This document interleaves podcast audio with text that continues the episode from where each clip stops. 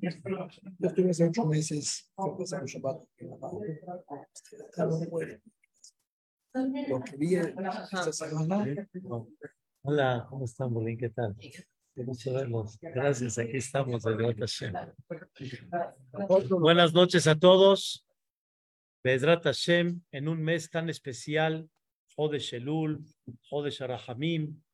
Primeramente, Dios, queremos compartir con ustedes un tema que se va a ver de alguna manera tal vez novedosa por lo que representa, pero sin embargo, Ezratoit Baraj, con el favor de Dios, vamos a aprender algo hermosísimo, algo muy especial. He estado estudiando de alguna manera los trece principios del Maimónides en una forma profunda, interesante, increíble. Y uno de los fundamentos muy conocidos del Maimónides es tener la fe absoluta que Hashem Itbaraj se conecta y Boreolam te habla.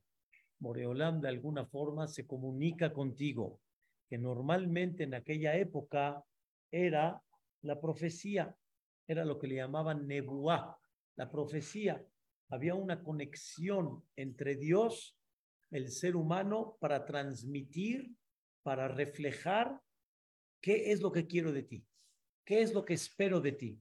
Obviamente que el primero fue Moshe Rabben, fue el primero que se, se, Dios se reveló con él en una forma clara para transmitir cuál es su voluntad hacia todos los seres humanos, principalmente a Israel. Eso fue Moshe Rabbeinu. Por eso le llaman Adona Nevi'im, o sea, el, el patrón y el jefe de todos los Nevi'im. Obviamente que su profecía fue mucho más elevada que cualquier otro. Existieron en la época del Bet Migdash miles y miles de profetas, solo que los profetas que no dejaron un escrito, una profecía que era para todas las generaciones, no se escribió pero habían miles de profetas y los profetas de alguna manera eh, reflejaban cuál es la voluntad de Dios, qué es lo que Dios espera de ti. Se ve muy sencillo, pero no va a ser el tema de hoy, pero en aquella época, cualquier situación que pasaba, cualquier cosa que la persona se atoraba, si era de Parnasá, si era de salud, si era temas, no sé, la familia, los hijos, iban con el Naví era así de sencillo. Iban con el Naví y el Naví que hacía, les decía a ellos, ¿qué es lo que tienes que hacer? ¿A dónde está tu problema? ¿A dónde está la parte que tienes que corregir? Eso era una maravilla. Era una forma como sentir. Cualquiera dice, qué increíble, o sea, imagínate hoy, ¿cuántas preguntas no tengo? Nada más dime, ¿qué tengo que hacer? Nada más no se olviden que siempre tiene que haber una contra para que realmente haya siempre la vejera, el libre albedrío. La contra en aquella época era la abodazara. Por eso la profecía era increíble, pero por otro lado también había una contra tan grande de que no tenía un efecto tan especial como la, lo que pensamos que debería de ser la profecía. Irmiyá vi ¿cuántas veces no profetizó al pueblo? Señores, pórtense bien, pónganse en línea. Y al final, cuando ya pasó todo, mm, yo les avisé, yo les dije, pero así es, siempre tiene que haber una contra que te meta la duda de alguna manera. ¿Por qué doy esta introducción? Hay una mitzvah en la Torah que se llama Ojeach Tojia Getamiteja. Hay una mitzvah en la Torah que tú debes de alguna manera de de reprochar, este, corregir los, digamos, los pecados, las desviaciones de tu compañero. Ves que un compañero está haciendo algo negativo, debes de estar al pendiente y debes de alguna manera decirle, oye, estás mal. Si él está receptivo. ¿Ma? Si no está receptivo. Muy bien. Bien, bien, bien dicho. Entonces, la Torah te dice, ojeach, tojeach, etamiteja. Viene la Guimara en Masejet Arahim, la Gemara dice muy claro, ama Rabbi Tarfon, dijo Rabbi Tarfon, Tame ani, me sorprendo yo, si hay en esta generación una persona receptiva, una persona que acepta que le digan algo. Dice la Tarfón, mí me sorprendería si hay uno así, porque se necesita mucha humildad y la naturaleza de la persona es que no fácil acepta de alguna manera un reproche. Y Rabbi Tarfón dice, y hagan de cuenta el ejemplo, no el ejemplo de la Gemara, pero es lo mismo. Oye, mira tu corbata. Y la tuya está muy bonita, ¿verdad? La tuya está muy buena. Oye, este, mira tú este, siempre se dobla. Y como si el tuyo está muy bien planchado. La naturaleza de la persona así es. Y por eso Shlomo Amelech dijo muy claro, Kol derech ish yashar be'enav en Mishle. Todo camino de la persona es correcto delante de él. Así es, es la naturaleza. El hombre, la persona, hombre, mujer, de naturaleza así somos. Cuando hacemos algo, nuestro sentimiento natural y de naturaleza es no dudar, también, si no se vuelve uno loco. Y la naturaleza es que la persona ve sus caminos, los ve correctos. Y por lo tanto, cuando llega alguien a decirte algo, te molesta. Y y viene el, el, el hombre que quiere decirle, oye, todavía que te estoy haciendo un favor y todavía te molestas. Pero así es, así somos. Y así dice Rabbi Tarfón, es la naturaleza. Eso es por un lado. Por el otro lado, sigue la Gemara y dice, Amar Azar, Tameani, me sorprendería hoy si encuentro una persona que sabe reprochar. No el receptivo, sino a la persona que sabe reprochar. Porque también, ¿de qué manera lo reprochamos? Ya hablamos en una de las últimas clases, hablamos que de cómo reprochas se ve la intención. Si el problema eres tú o el problema realmente es con cariño y con amor. Como el ejemplo famoso que dimos en esta clase, que una mamá, un papá, cuando hizo el niño algo, por ejemplo, rompió algo, de la reacción del papá te das cuenta si el problema es por qué lo rompió o el problema es por qué rompió. Rompió algo que para ti era algo muy valioso. ¿Cómo lo rompió? Y depende cómo lo regañas. De ahí el secreto está si te dolió porque rompió un jarrón tan bonito y tan valioso que lo llevas cuidando mucho tiempo o realmente quieres educarlo al niño que aprenda cómo llevar a cabo su conducta en la casa. Entonces, mí me sorprendo yo si hay alguien quien sabe educar. Entonces, sale que aparentemente estamos en un, de alguna manera, en un jaque mate. Por un lado, no hay gente que acepta. Por otro lado, quien reprocha también se necesita mucho tacto y mucha este, inteligencia y capacidad para saber cómo reprochar. Entonces, ¿cómo?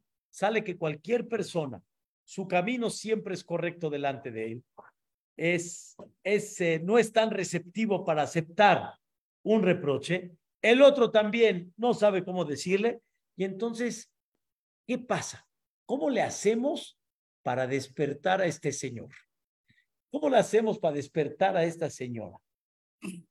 Viene ahorita Kippur, viene ahorita Rosh viene el día de la Teshuvah, vienen los momentos que hay que despertar.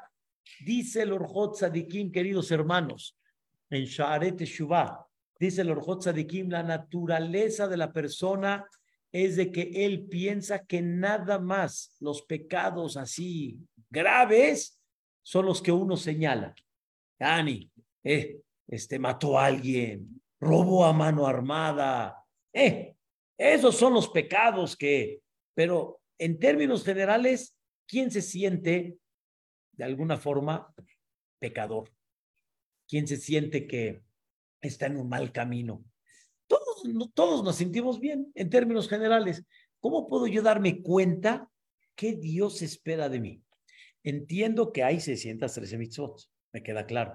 Entiendo que de alguna manera sabemos más o menos que debemos de ponernos en línea como Dios nos pide, pero nunca es tan fácil que nosotros lo veamos y normalmente todos nos vemos en términos generales, nos vemos bien. Recuerden este punto, términos generales del más grande al más chico, nos vemos bien. cómo y de qué manera Dios habla con nosotros para poder darnos cuenta de alguna manera. No recuerdo si les platiqué, creo que sí. Un gran amigo que trabaja en la Keilah en Kashrut fue al Betacneset el día de Kippur y creo que tenían una muchacha que tenía ya varios meses, pero ella no conocía el tema de Kippur. O sea, no había ya pasado más de un año.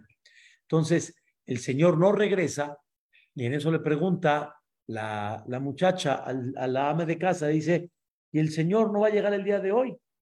Dice, no, el día de hoy no viene. Dice, ¿por qué, señora?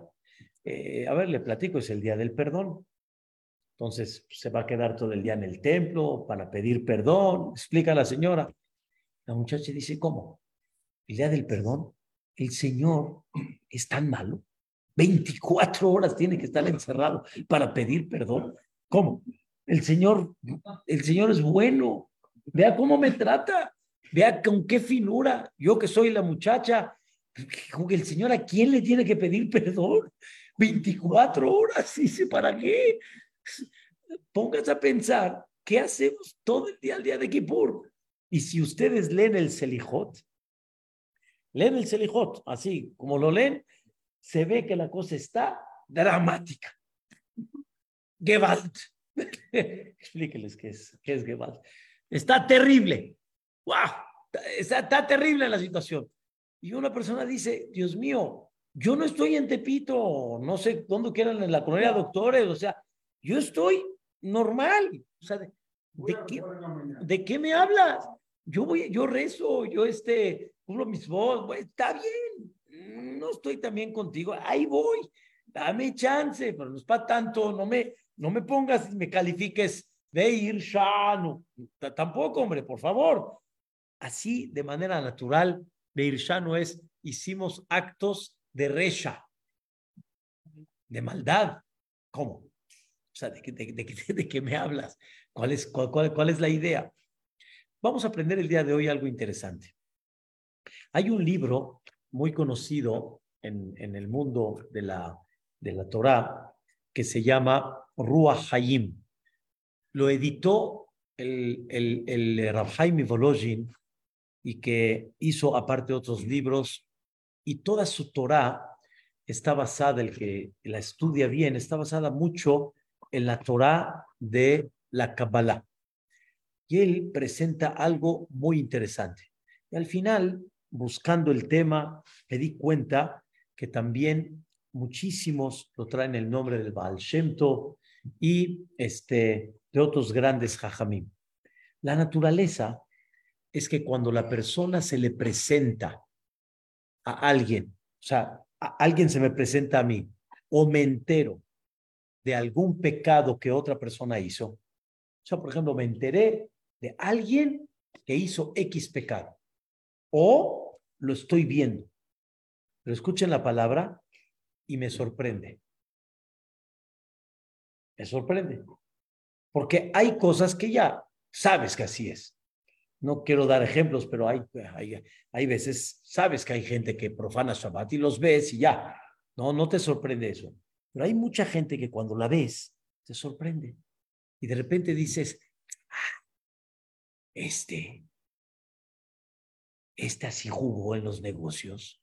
No. ¿A poco? O este Parminan está escribiéndose con otra, con otro. Este está haciendo este. No, no lo podía yo creer de él. Así, te sorprende. Hay dos reacciones naturales en la persona. Una, al ver eso, ¿se baja en tus ojos? No. Se baja en tus ojos. Y número dos, como que diciendo, oh, yo, Baruch Hashem, yo no estoy en eso. Yo, en bendito a Dios, yo, Baruch Hashem, ni mira, ¿cómo cayó? Esa es la naturaleza de la persona. Dice el Nefesh Haim en su libro Ruach Hayim, es un comentario sobre Pirkei Avot, y dice, toda escena como estas, ¿eh? que ves o que escuchas y te sorprenden, no es para que se te bajen tus ojos y para que te sientas que tú estás bien. Es porque lo que estás viendo en el otro es el espejo de lo que hay en ti. Y vamos a explicarlo. Lo que tú ves en el otro, Dios quiere mandarte una manera como recapacites en qué tienes que corregir y en qué estás flojo y en qué necesitas reforzar. Y te presenta una escena para que de ahí te des cuenta de que es un espejo a lo que tú tienes. Dice Rabhami Balojin, arroé, una persona que ve una escena que lo sorprende, y edad que sepa que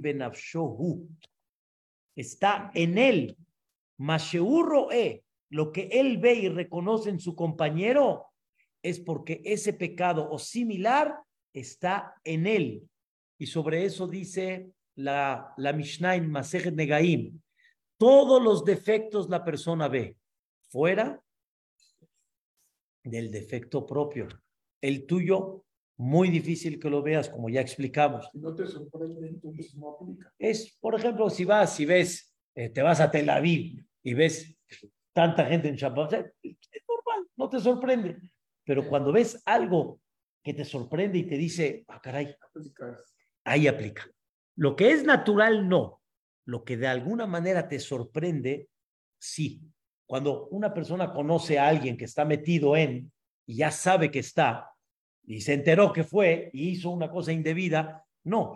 Pero cuando lo sorprende de alguna manera, ahí es un espejo para él. Y entonces esto nos enseña, deja de estar pensando cómo lo vas a reprochar. Entiende que lo que viste en el otro es un reproche para quién? Para ti. No es un reproche para él. Y por eso te lo mandó Boreola. O que lo veas o que lo escuches, que viene siendo la misma idea. Pero ya quedamos que reprocharlo, está difícil por el receptor y por el este. ¿Cómo vamos a cumplir eso? Va a ser la segunda parte en la clase. Pero la primera es, mira ahora cómo me cambiaron la idea. En vez de que yo sea el ojea tojía, el que voy a reprochar, sale que el Señor es un espejo a lo que yo tengo y a lo que tengo que empezar a reprocharme a mí, a corregir yo, a elevarme yo personalmente. Muy bien. Por eso está escrito en la Gemara el Masejet Nazir, la Gemara el Masejet Sotá. Saben ustedes que hay dos perashiot que están unidas. Una, la famosa que es el Nazir, una persona que promete 30 días separarse del vino, este, derivados de la uva, este, no cortarse el pelo, o sea, hacer como un acto 30 días de santidad. Y posteriormente viene lo que es la perashá de la sotá. ¿Qué es la sotá? Una mujer que lo aleno empezó a despertar duda delante del marido. El marido le pidió que tenga cuidado y que no se encierre con el Señor. Se encerró, la lleva con el cojén y hace todo el ritual de las aguas que la dan de tomar y que si sí pecó, revienta. Normalmente no es de que publican cuando llega una sotá que la gente venga, sino está ahí, está el ritual y en eso una persona pasó y de repente ve, ¡pum!, reventó la sotá. ¿Por qué le presentaron esa escena a él? ¿Por qué la tuvo que ver? Dice los hajamim, arroé sotá bequilcula. La persona que ve una sotá cuando la están este, haciendo todo este, este proceso, entonces te está hablando a quién? A ti. A ti te está hablando. ¿En qué me está hablando a mí? Perdón. Yo estoy muy bien con mi esposa, mi esposa está muy bien y todo está increíble. Pero créanmelo, que la sotá que llegó a lo que llegó, lo digo con mucho dolor, no empezó así. Ni un hombre y ni una mujer así caen. No existe. Todo comienza cuando empieza a haber un corte. Un corte. Un corte de unión. Un corte de alguna manera de conexión en la pareja tan especial. Empieza a haber una distancia. Explico. Rabbi Akiva dice algo que me vuelve loco. De veras, me, me, me ataranta Rabbi Akiva. Y igual. Dice Hilel, si una persona ve que su esposa le echó a perder el guisado, le echó a perder el guisado, le echó a perder el guisado, ¡eh! el guisado, dice Gilel, divorcio. Divorcio. Dice Rabbi Akiva, otra explicación, Rabbi Akiva, si este empezó a ver a una más guapa que su esposa, y la verdad que le gustó más, divorcio. ¿Qué quiere decir? ¿Cómo? Entonces todos tendríamos que estar en el Bedín, de alguna forma, ¿no? Todos, todas, no sé. Escuchen la explicación. Si el matrimonio está sólido y de veras hay un amor entre los dos, ni aunque se echa a perder el guisado, no lo notas y lo pasas por alto. El que ya siente que echó a perder el guisado y te molesta, es una señal o que hay un corte o que nunca hubo una unión completa, cualquiera de las dos. Porque cuando tienes un gran amigo, no pasa nada. Pasa. Pasa. Cuando ya estás viendo a otra, ya la ves más guapa, hay un corte. Falta unión. Viene la Guimara y dice, ¿viste una sotá? ¿Viste esta mujer con todo el ritual y eso? Pelate que las cosas no están bien contigo, mano. No, yo estoy muy bien, mi esposa, yo. Cuidado y aguas. ¿Aguas de qué? Aguas del vino. ¿Por qué? Porque el vino te permite y el vino te, te da puerta para que te atrevas. Pero la persona que está sólida, ni con el vino se va a atrever. ¿Qué podemos decir de la gente que está en un Beijing que oye todo? ¿Quiere decir que se merecen todo? No, por eso explicamos, un Bedín sabe y de alguna manera ya está acostumbrado que le llega todo tipo de gente. Pero si le llegan casos Claro. que di eso, que dice el Bedín, ah, caray, Ajá, pero si uno va por el periférico y ve vi como siete, o sea, era uno tras del otro, entonces estaba tocando. hay cosas de que y sorprenden y que van y que Dios de alguna forma está hablando contigo, pero ¿qué representa el choque? Cuidado, aguas. A mí me pasó, estaba yo en, en, en, en, eh, Palmas y como a muchos les agarra, a mí me gusta manejar y estaba con un coche y aceleré un poquito porque necesitaba ir a otro lado, o sea, dar a la izquierda y el otro aceleró. Y entonces, de alguna manera, acelera, pues acelero yo también. Pero en ese momento sintió mi corazón, ya, deja tu soberbia y tu orgullo, deja lo que pase. Agarró, pasó y me, se me puso acá. Esta fila estaba parada, esta fila estaba parada. Escuchen bien, ¿eh? Y como el clásico de México, que no se pasan y se cruzan en la esquina, en los altos, bien, se, se pasó una señora a la mitad. Y como estaban parados, se confió ella, pasó, pasó, y la, el que estaba el coche adelante de mí, yo lo vi, dije, Dios mío, gracias por el mensaje. Ya, eso es todo. Entendí, ya. Hay que tener cuidado, hay que tener cuidado. Dios habla mucho contigo, Dios no te deja, Dios habla, pero lo interesante es que Dios habla contigo en, en muchas escenas en las que ves. Y sobre eso le preguntaron al Rambam, pero ¿cómo yo puedo decir que lo que está haciendo él está en mí cuando yo sé que lo que él está haciendo, yo, lo, yo, yo no lo estoy haciendo? Pero es el punto que dijiste, el punto de la sota, por ejemplo.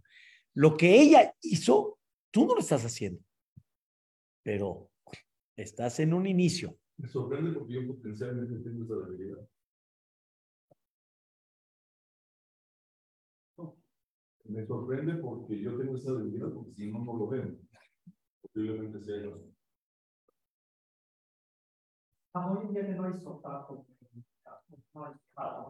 Entonces, hay otras formas que desgraciadamente hoy en día te enteras, es otro ejemplo, te enteras que una persona se fue indebidamente. Y tú dices, ¿y yo qué?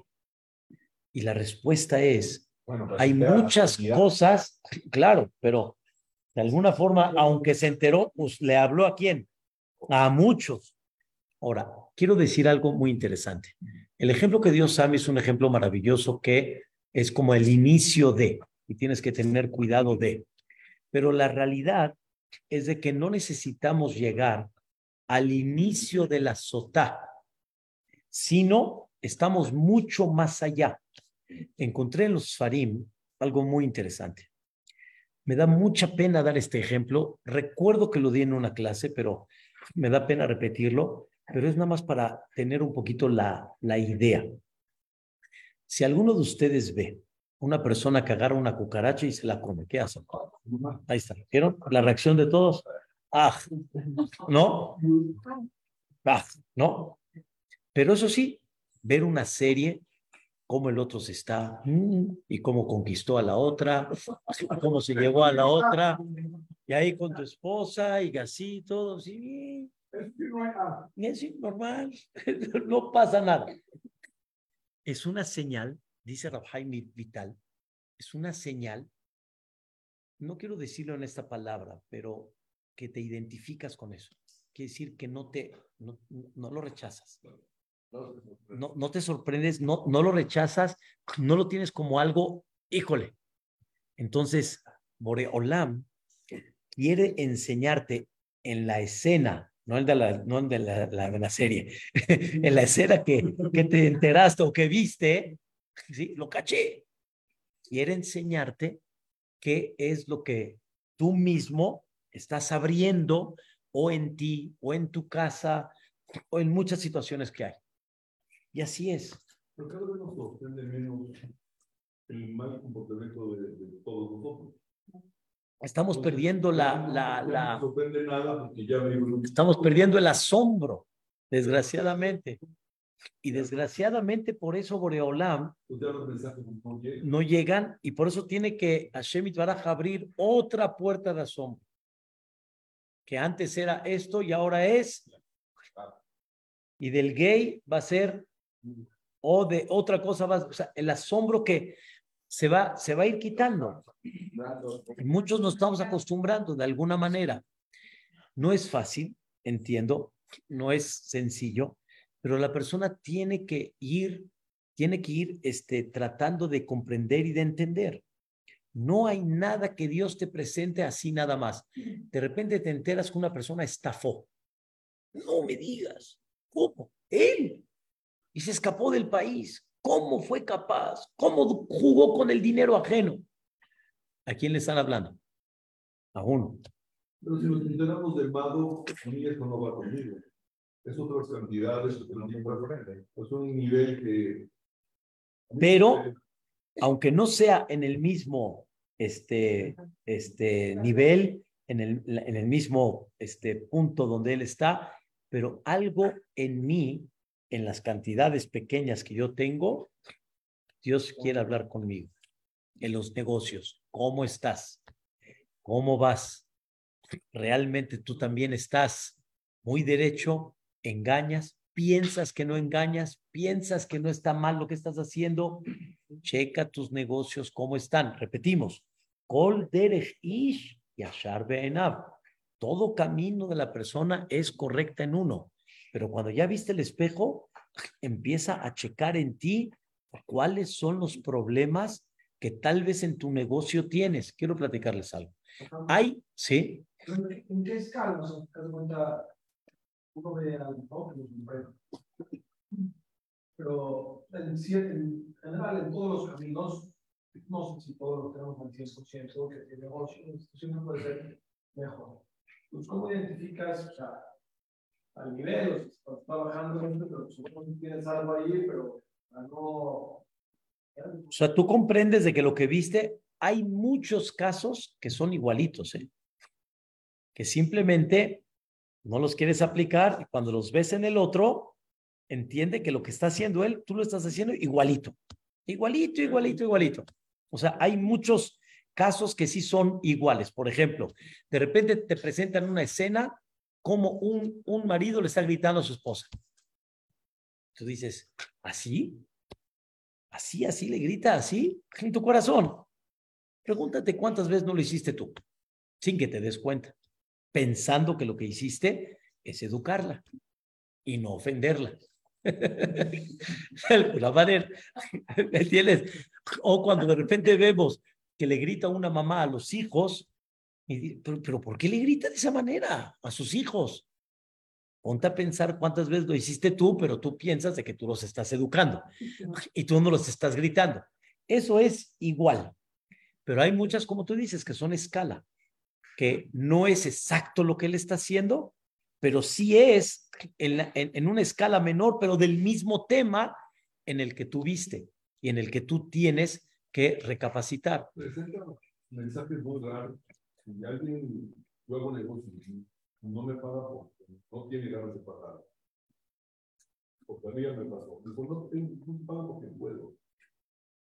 Yo nunca en mi vida se me ha ocurrido no pagarle. Sí, pero ahí no, ahí de alguna forma, este, hay que- es un, hay que empezar a pensar, no, no tengo ahorita todos los casos este, establecidos, digamos, pero normalmente cuando nos sentamos y empezamos poco a poco a analizar, podemos empezar a ver ciertas comparaciones entre una y la otra, tal vez no en una escala menor, sino en otro concepto, pero que tiene que ver o está relacionado.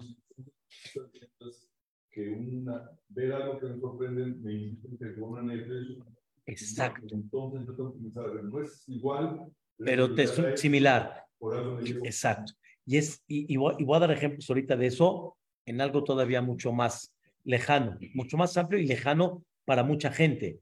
Pero la realidad es que la persona tiene que empezar a recapacitar en ese punto que cuántos casos realmente no se dan, que la persona le están hablando a él y te están diciendo a ti y tú tienes que empezar a abrir los ojos y a entender esto es lo que tengo. Les iba a decir, y lo he dicho muy abierto, seguramente también el Jajam, los Gabaim y aún nosotros los Jajamim, pues de repente la tefilá en algo que no pensamos que está mal o pensamos que era permitido o, o era tal vez no tan urgente, pero era necesario, hablamos.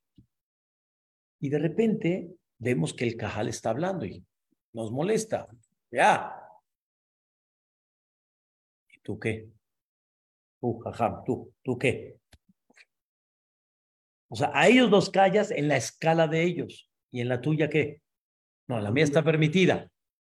Piensa bien si lo que hiciste está permitido. En hebreo se dice, dahui, sobel dihui, perdón.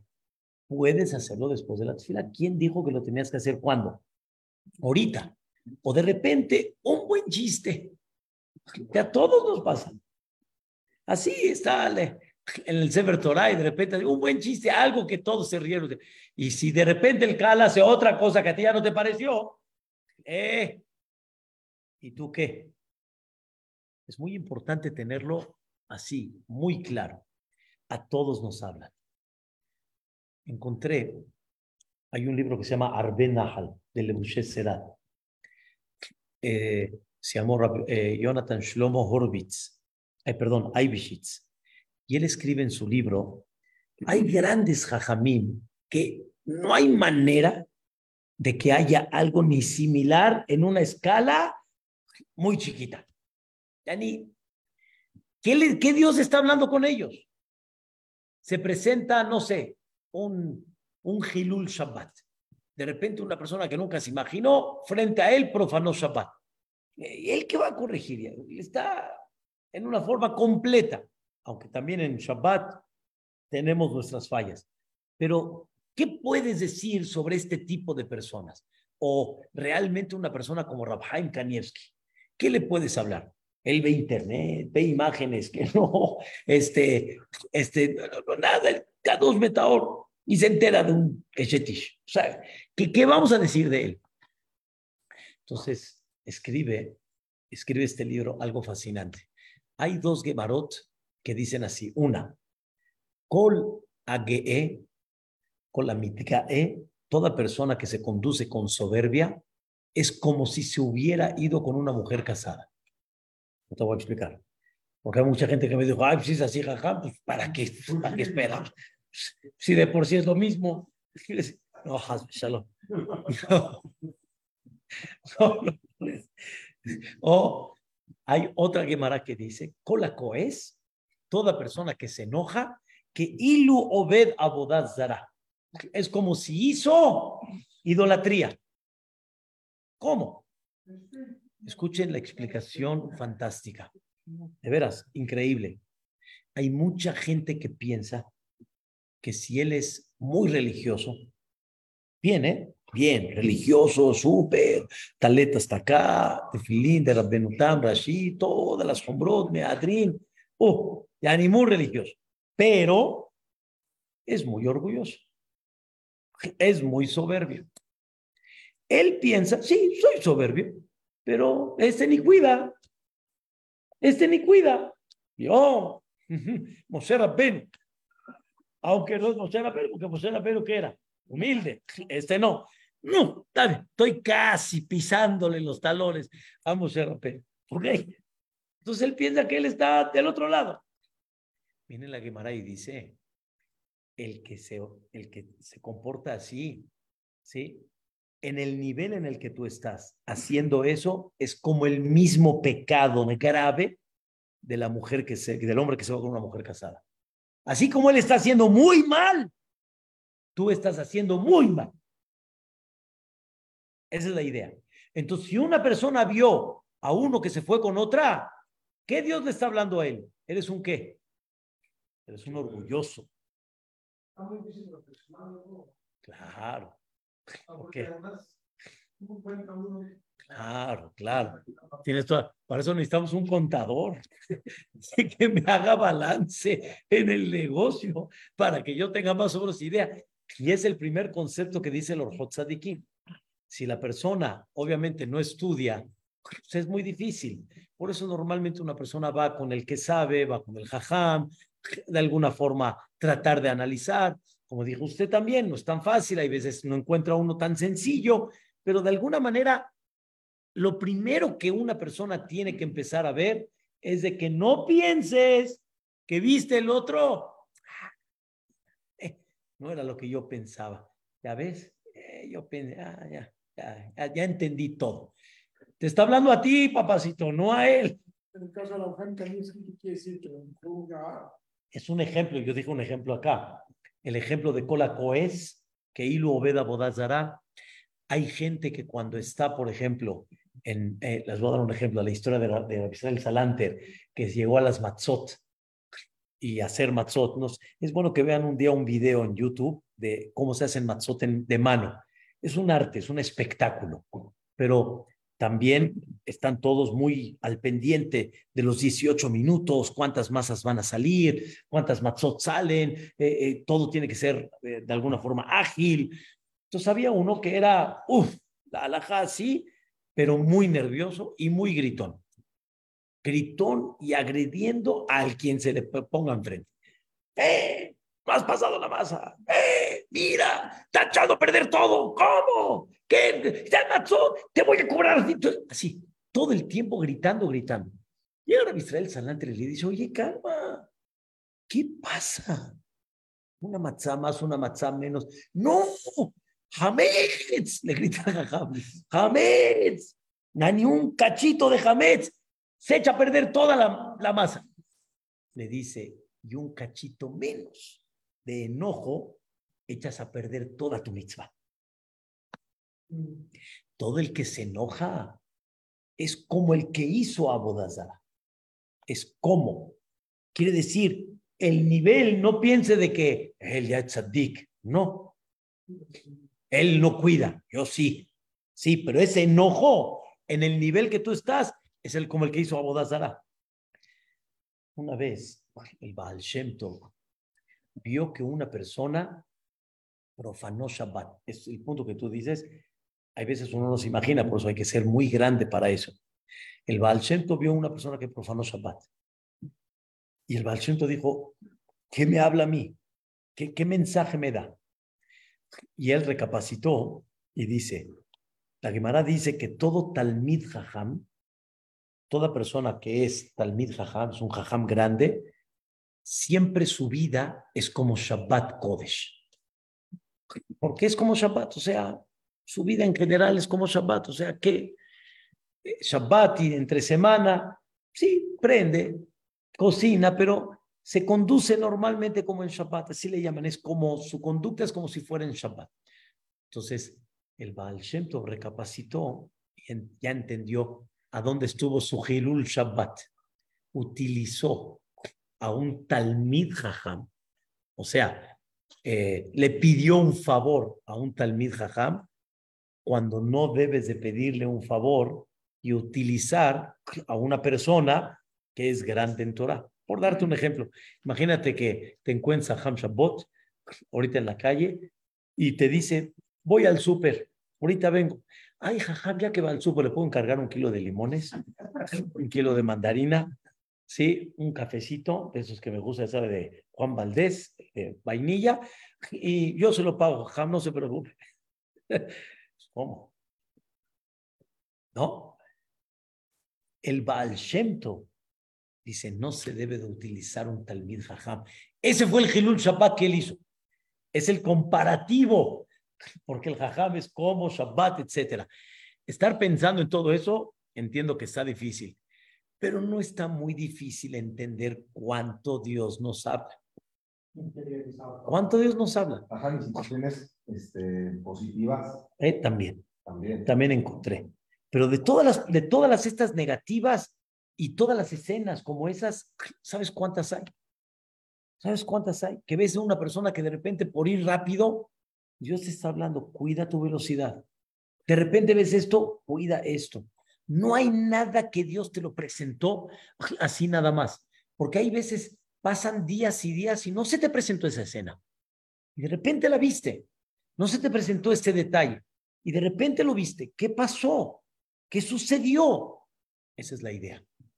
Es algo, es algo fantástico. El enojo es imposible no enojarse. Lo, que hay que controlar es la respuesta. Sí. Hay, cosas, hay cosas que pasan en la vida que uno se enoja. Y hay que trabajarlas y poco a poco uno va... El enojo es posible de evitar. La respuesta con el enojo... La respuesta con el enojo es más fácil, pero también el enojo depende mucho cómo uno acepta lo que pasó. ¿Por qué se enoja uno? Es falta de aceptación es falta de, de, de, aceptar por qué sucedió esto. Pero cuando una persona empieza a trabajar un poco la humildad y que Dios maneja el mundo y que de alguna manera, entonces la persona no se enoja y actúa, sí, cuando hay que actuar con rigidez, hay que actuar con, con seriedad, pero no exaltándose, que ese es el enojo original que normalmente daña a la persona. Queridos hermanos. Entonces, ¿cuándo aplica la misma del reproche en verdad? Si nada es para él y todo es para mí. Ah, ahí viene la segunda. Vamos, ahí está. Viene la segunda parte de la clase. Dicen los farim, dicen los libros, en el mismo concepto, todos los que les mencioné, está bien, sale que ahora salió al revés, que lo que viene el Señor, ahora fue para mí. ¿Y él qué? Escuchen qué interesante. En muchas ocasiones, Dios sabe que para ti va a ser más fácil corregirlo y cuando tú lo corrijas, vas a influir en el otro para que despierte también. Explico. Normalmente lo material no existe ese concepto. En lo material, si yo como, obviamente no comiste tú, yo voy a estar satisfecho y tú no. En todos los detalles estamos separados, pero sin embargo, en las almas estamos unidos. Estamos unidos en una raíz arriba, dice la Kabbalah. Rabbi Moshe Cordovero ya habla mucho de este tema en su libro Tomer de Borá. Y él dice, cuando el otro se debilita, a mí me debilita. Cuando yo me refuerzo, el otro se refuerza. Pero no por el ejemplo propio, no porque me ve, que eso obviamente es correcto, no porque de alguna forma yo le enseñé, sino simplemente si yo en interlomas me refuerzo, voy a despertar un refuerzo en otras personas fuera de interlomas porque las almas están conectadas. Y sobre eso, ustedes sí pueden entender cómo estamos tan conectados. Somos un pueblo tremendo, somos un pueblo increíble. No nos ganan en el tema del Hesed. El sentimiento de rezar por un Yehudí, el sentimiento que cuando un Yehudí está en, en, en, aprietos, está en dolor, está en cuántas cadenas, cómo se forman, cuántos teilim, cuánto nos da haram, cuánto la gente admira y dice, es que, es que no, no es posible, ¿por qué? Y sobre eso dice el Pasuk, Atem Keruim Adam. Ustedes, a Israel, se les llama Adam. En Umota Olam Mikraim Adam. Las naciones no se les llama Adam. ¿En qué aspecto? En todos los términos existe singular y plural. Enosh, Anashim. Por ejemplo, existe siempre el singular y el plural, pero Adam no tiene singular y plural. Adam. No hay Adamim. Al hombre le llamas Adam, llámale al hombre Adam en plural. No existe. El único pueblo que se le llama Adam en singular es Am Israel. Am Israel. Y es increíble, porque estamos conectados. Y de repente te enteras, no sé si recuerdan, de un avión en el AL que no sé qué le pasó y que tenía que hacer un aterrizaje y por los medios de comunicación todos ya estaban leyendo Teilim. En México, en Estados Unidos, de AL, en Israel. Estamos conectados. Pero esa conexión es en todos los aspectos. Y si yo me refuerzo, refuerzo al otro. Y cuando Dios me mandó la escena, es para que cuando yo me refuerce, ese es el ojeaj porque lo vas a reforzar al otro automáticamente. Sin hacerlo. Sin hacerlo frente a él. El hecho de que tú te refuerzas, vas a provocar que el otro inconscientemente quiera empezar a despertar en Teshuvah.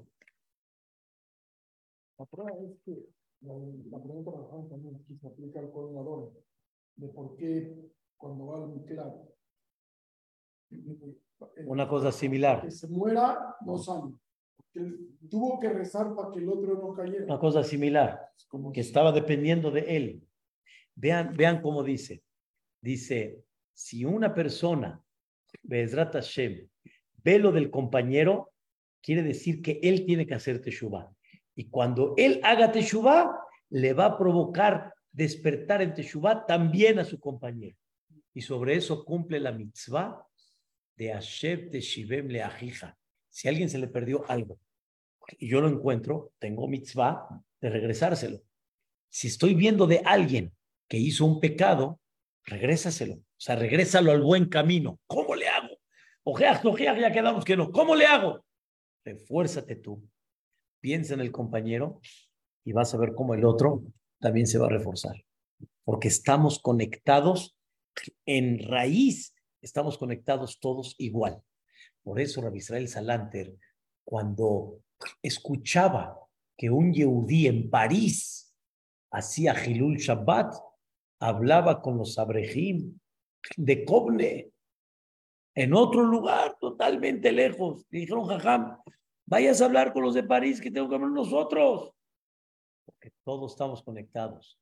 Si allá profanaron, es porque ustedes aflojaron. y no aflojes acá y refuerza, y todo es como una cadena. Es como una cadena. Si subes, los de abajo suben. Si bajas, bajan más los de abajo. Y todos estamos conectados, ¿sí? Pero no siempre podemos ver, yo me refuerzo, de hecho ganas. No, no muchas veces lo puedes ver. No puede ser que estoy reforzando una persona, un yautí de Dinamarca o de Grecia. O de aquí de México, para que irnos tan lejos. Aquí en México mismo. Pero tú no sabes. No sabemos el efecto. No sabes el efecto que hay. Y te quiero decir un sentimiento que lo sentí hace, hace, no hace mucho tiempo, algo la verdad muy interesante, pero es un tema que sí es difícil que uno lo sepa. Y cuando fue el bar mitzvah de mi hijo Daniel, o de mi hijo Moshe fue, creo que fue, eh, eh, explicamos que el Hazonish solía decir de que con tu estudio de Torah, tú no sabes cuántas almas salvas. O sea, se necesita gente que activamente vaya a hacer Teshuvah, o sea, vaya a despertar a la gente en hacer Teshuvah. Y por el otro lado también, gente que estudia, aunque no salen a seminarios, también ayuda. Rabdines, que está ahorita en México, Rab Dines es de Argentina, él este, hace muchos años nos dio una clase en Maguen David, me acuerdo muy bien, nada más los, los datos no me acuerdo, pero la, la idea está muy clara. Él tenía datos precisos de comunidades enteras con datos registrados que existían en Uruguay, en Chile, no sé cuántos lugares, y desaparecieron todas. ¿Y por qué?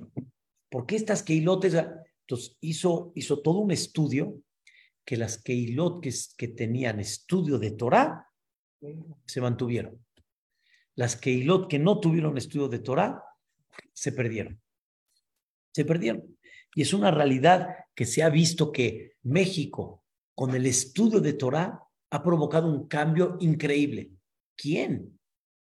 Esos que están estudiando han hecho el kashrut, la shejitá, este bilot, que la gente quiera. Así es, pero obviamente siempre va a haber una, una contra, pero uno nunca sabe qué refuerza o hasbe shalom, lo contrario.